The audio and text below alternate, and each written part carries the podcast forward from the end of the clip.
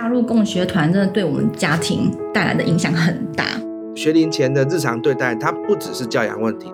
美国有个研究哦，在十四岁之前的孩子，听力的学习是大于视觉的学习。今天在一个自由学校里面，他他有可能是长这样。那对你来说，你会想要怎么做？好，听众朋友，大家好，欢迎收听越狱。那今天我们一样要来进入 PET 的第五章节哦，默默的很快就来到第五章了。那欢迎小猪一起来跟我们聊聊这本书。嗨，大家好，我是小猪。下礼拜就是端午节了，然后其实最近天气也开始越来越热，我不知道很多听众朋友应该大家都会带自己的孩子去公园嘛。其实我们也是算，我们应该算蛮常带的吧，对不对？对啊，对啊，最近新增的新项目步道。对，尤其是前一阵子因为肺炎我们确诊的关系哦，倒是关了将近快要两个礼拜嘛。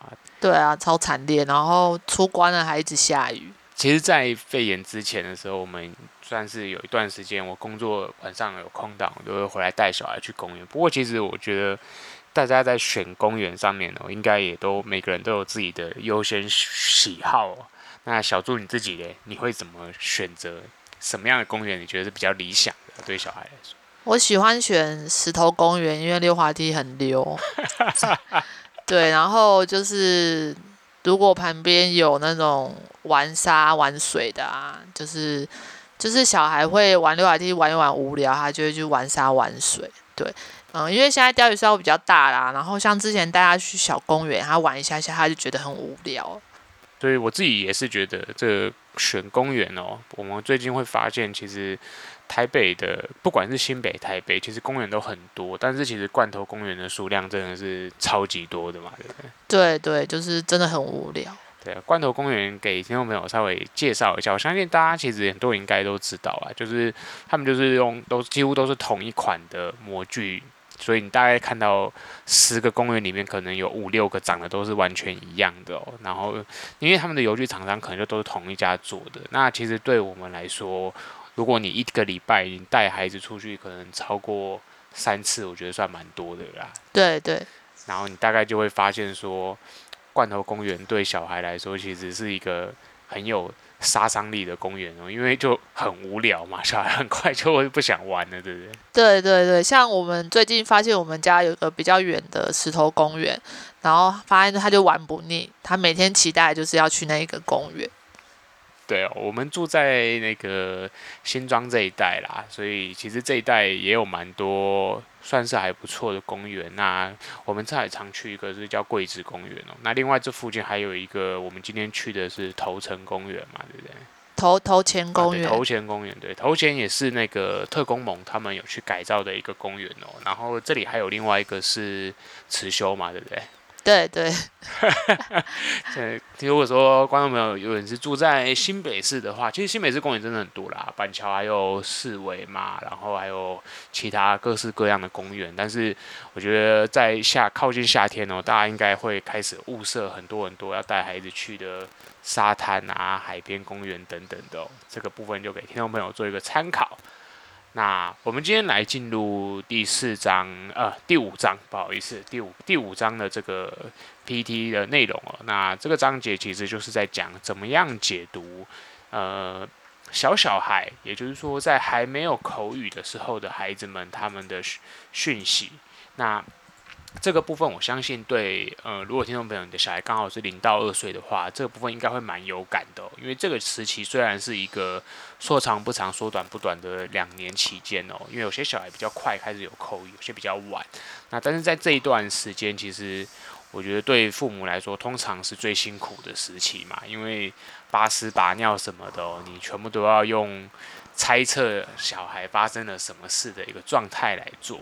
那我想我们先来聊聊，说跟听众朋友去大家来来回味一下，说你们自己在这段时间啊，就是如果说你的小孩已经大了，那你有没有碰过什么样的挫折呢？那我们来先听听看小猪这边有没有什么样育儿的挫折的经验吧。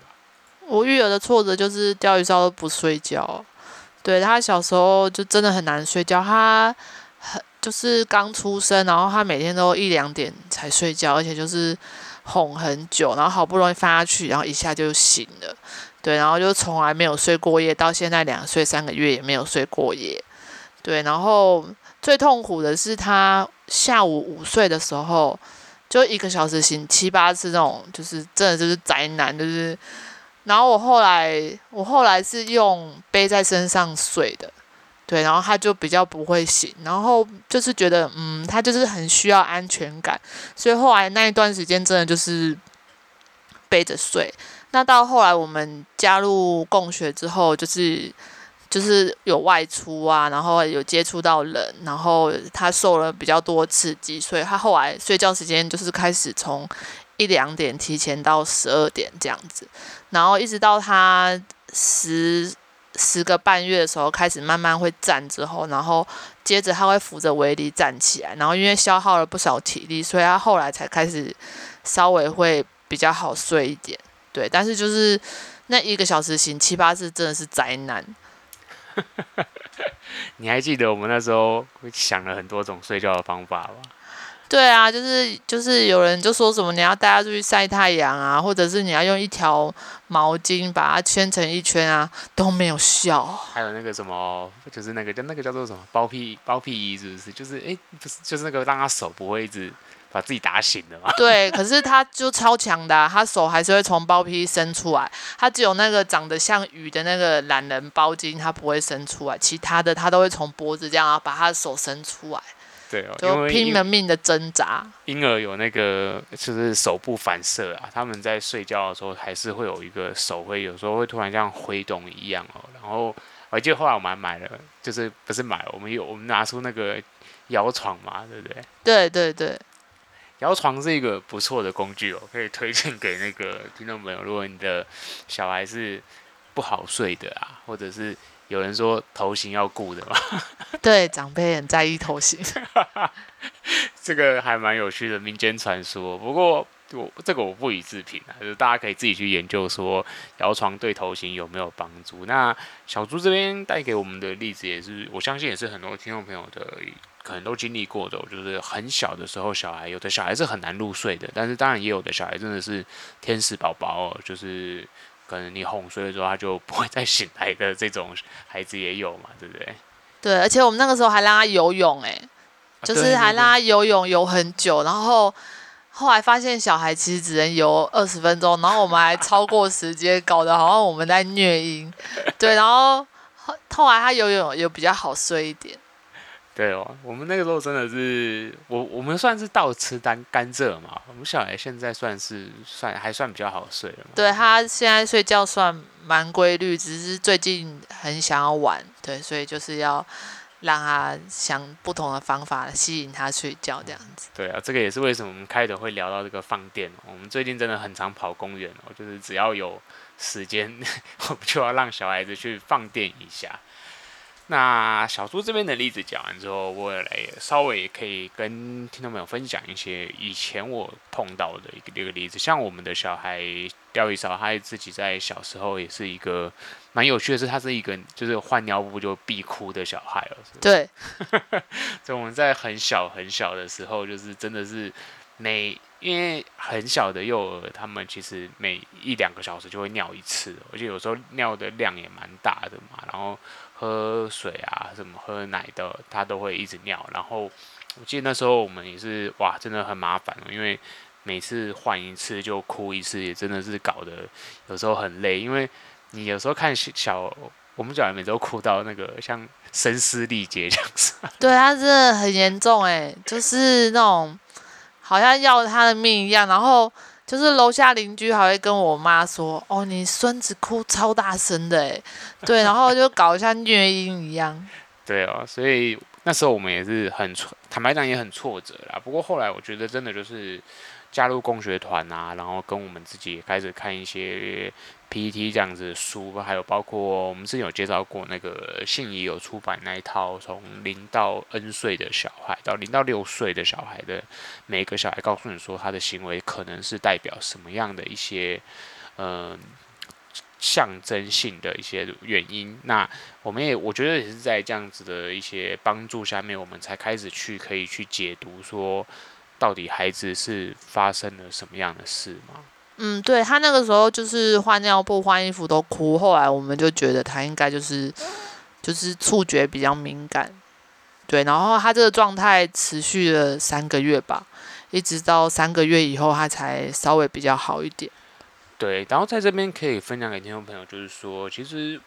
我我觉得，其实即使是到现在啦，对我们来说都是触觉敏感，都是一个猜测啦。那这也是我们接下来要带到书里面这边跟大家分享的这个书书上面所讲的，就是说你要怎么样去解读这个小小孩，就还没有口语讯息的小婴儿，他们的所谓的非语言讯息。那因为这些小孩他们其实不会讲话的时候，他们唯一能表达出他们情绪的方式，或他们心里的话的时候，他们可能就会透过几种，比如说最小的孩子的时候，刚出生的时候的那个哭是一个讯息嘛，对。那接下来孩子可能会有微笑啊，然后会伸手，这些东西其实都是一个所谓的婴儿的非语言讯息这一块的解读。那在这边的话，我们来先听听小猪这边有没有一些关于非语言讯息的一些有趣的经验案例呢？嗯，像钓鱼烧，哈就是小时候刚睡醒的时候啊，他很安静的躺着，然后突然表情笑得非常愉悦的时候呢，就是他刚大完便，他觉得很舒服。对，然后有的时候帮他拍嗝拍完啊，然后让他自己躺着，然后他就会很开心的笑，然后下一口下一秒就大口溢奶。对，然后像他后来比较大一点的时候，一岁多的时候，他就玩一玩，然后突然躲到一个角落蹲下来，然后我们那时候看了很多次，就是啊，我原来他在尿尿。对，这真的是蛮有趣。现在回回顾起来，我都还是觉得，就是其实我在解读婴儿的语言讯息这一块，真的是一个有点像怎么讲谍对谍的那种间谍战嘛。就是你永远都不知道你猜的到底对不对。可是我觉得在嗯、我们包括前面的章节里面啊，PPT 也不断的有提到，就是说。因为在还没有口语的孩子这一块啊，就是其实家长要这这个其实就是在做积极聆听啊，就是我们去试着去观察孩子的每一个动作，然后孩子的，比如说，呃，一个蛮经典的案例，就像说，有人常会问说，嗯、为什么每一个妈妈她听到自己孩子的哭声，她就知道他现在许这肚子饿了，或者是他有他想要玩，或者是他有别的需求。所以，那从这个声音里面可以是发现说，呃，为什么人家会说妈妈都听得出来？其实那代表说，大部分的妈妈们，她们还是会去聆，试着去聆听孩子的哭，有很多种，比如说急促的哭啊，比如说焦虑的哭啊，或者是暴哭。那其实他释放的讯息会不同。就比如说肚子饿的时候，可能小孩的情绪就会变。有些小孩他。像有的成人，其实他也会呃饿得受不了。那我想孩子更是那一定会有类似的情况的。所以在怎么解读婴儿的讯息这一块啊，我觉得书里面带到一个重点给大家分享，就是说你一定要不要怕你会猜错，因为猜错其实是很正常的。就很像我们在比一些什么超级比一比这些游戏啊，就是你如果猜错了，那其实。你只要下次再猜对就好了。所以在不断的这个猜测的过程中，其实父母会去观察到孩子很细微的动作。那接下来我觉得就会越猜越准确。那最有趣的地方是，我觉得猜中的那个呃愉悦，或者是说猜中的乐趣，我觉得往往都是让我们会嗯觉得很很惊奇吧。小猪这边有没有一些猜对的？比如说你发现你解读对了之后的一些。经典的一些有趣的回忆可以分享。我们会带鯛鱼烧出门啊，然后我们就是因为他，就后来他终于愿意坐推车了，然后我们下楼的时候都要带着推车，然后就是，就是我都会希，我都会跟他说，你先下去，妈妈在后面。然后可是因为他想要拿推车，我就跟他说，妈妈妈妈拿，然后下去再给你推这样子。然后他就会在楼梯口就是要下去的楼梯口，在那边徘徊很久，然后我就会有点催促他说：“钓鱼烧你怎么了？先下去啊！”然后他就突然爆哭了，然后就是就是这个模式持续了很多次，然后我们都不知道他到底为什么爆哭。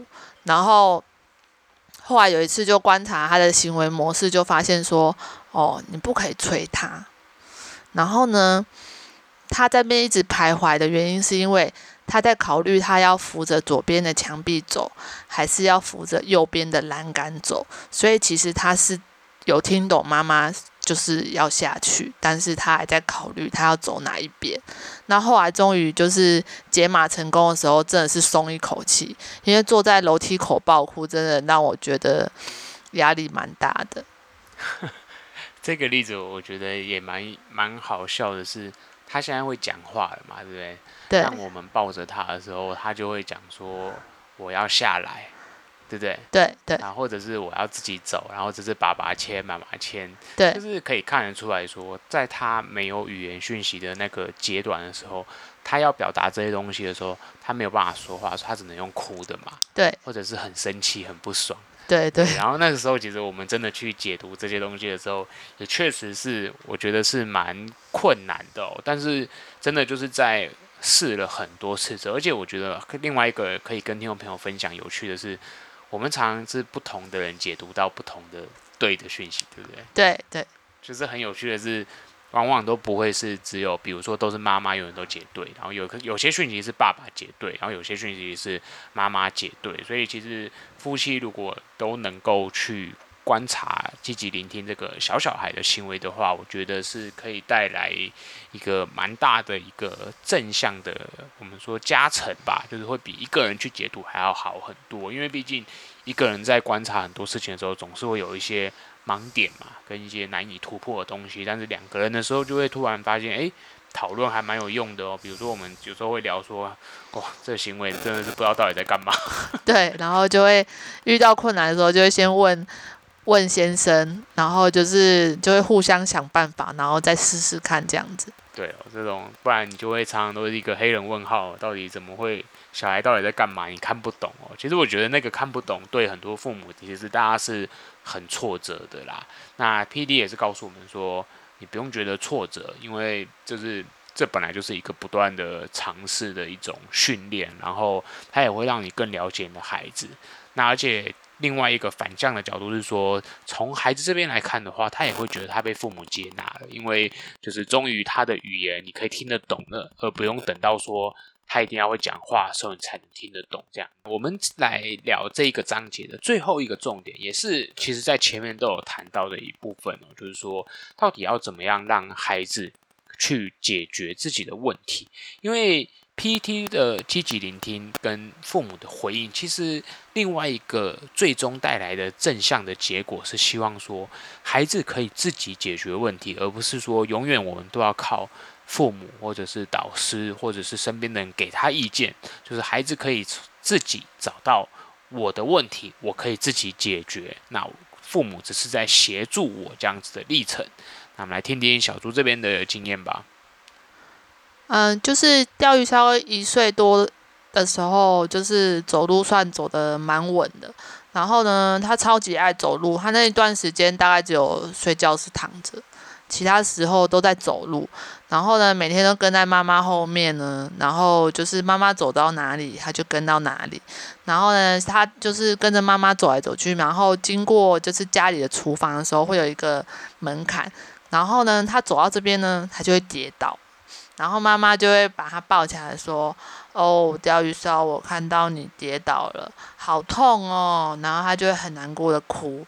然后呢，他走，他就是经过这个门槛呢，就会跌个一次、两次、三次。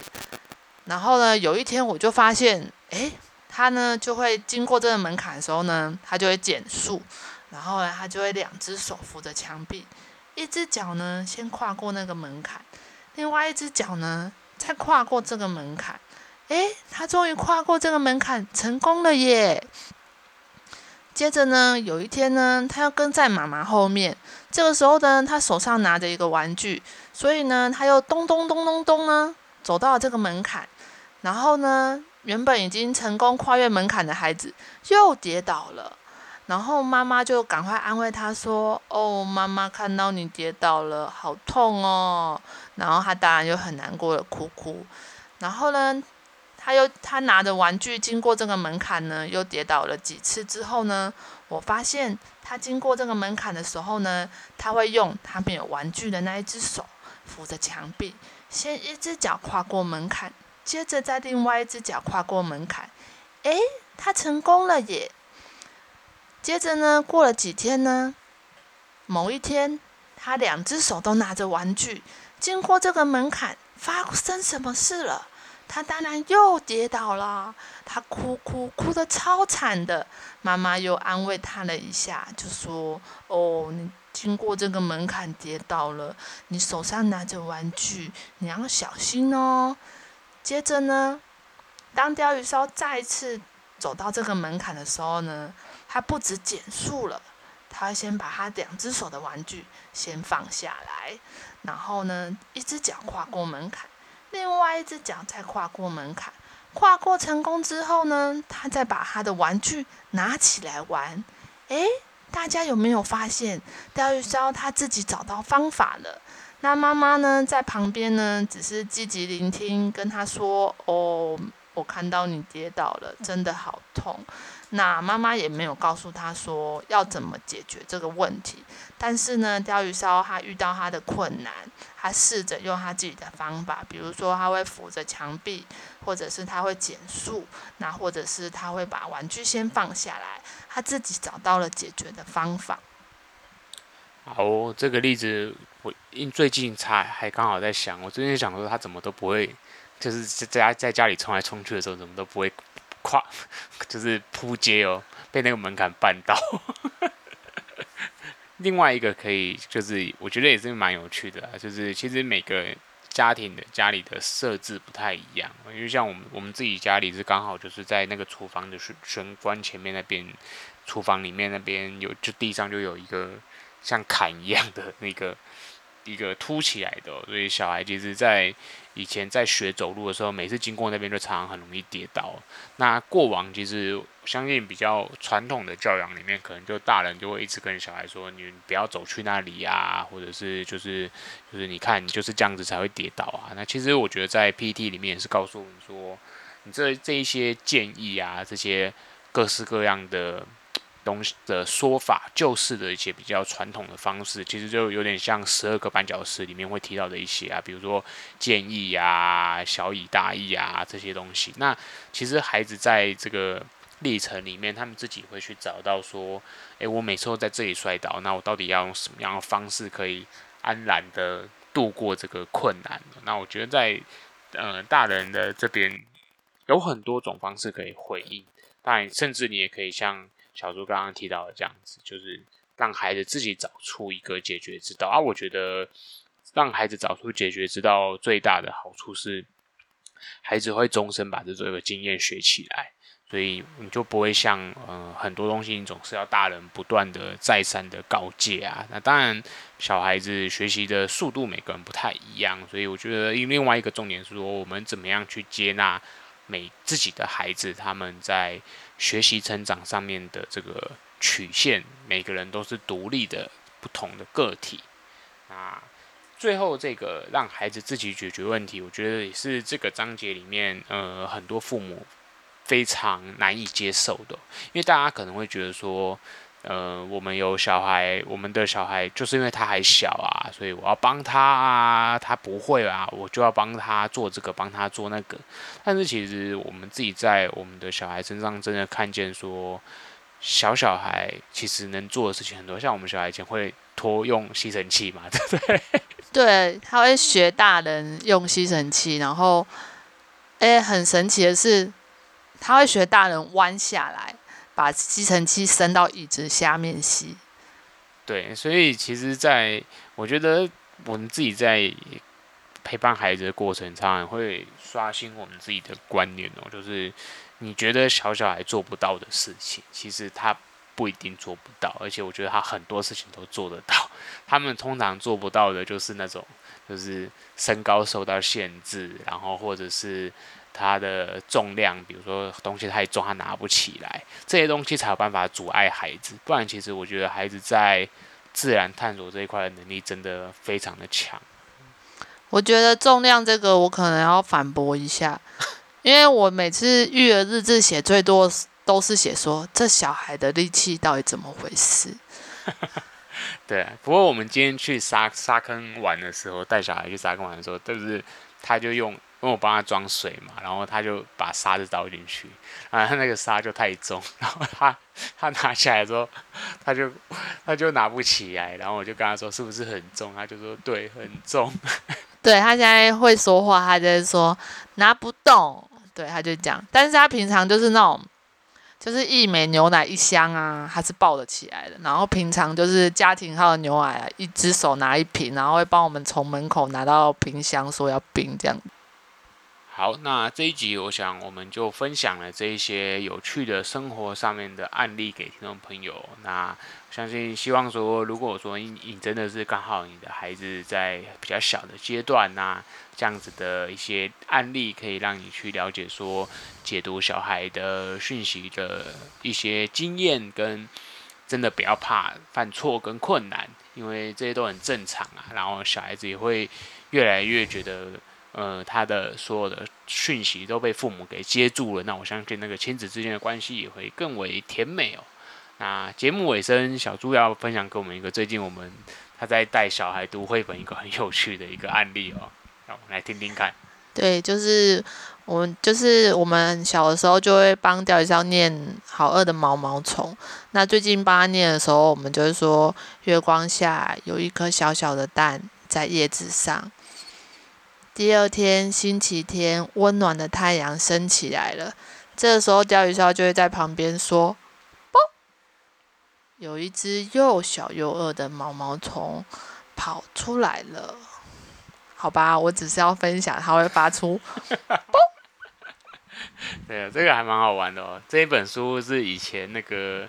陈东玉、东玉姐，她来我们节目也有分享念过的那个《好饿的毛毛虫》这本书哦。那卡尔爷爷的书，那这本书蛮有趣的。我们小孩在很小的时候到现在都比较大了嘛，就是其实他那个时候读跟现在读的那个差异性有很大了嘛。对，来让听众朋友分享说，诶，每次可以多带带小朋友读读绘本啊，就小朋友会有很多新的发现跟新的体验。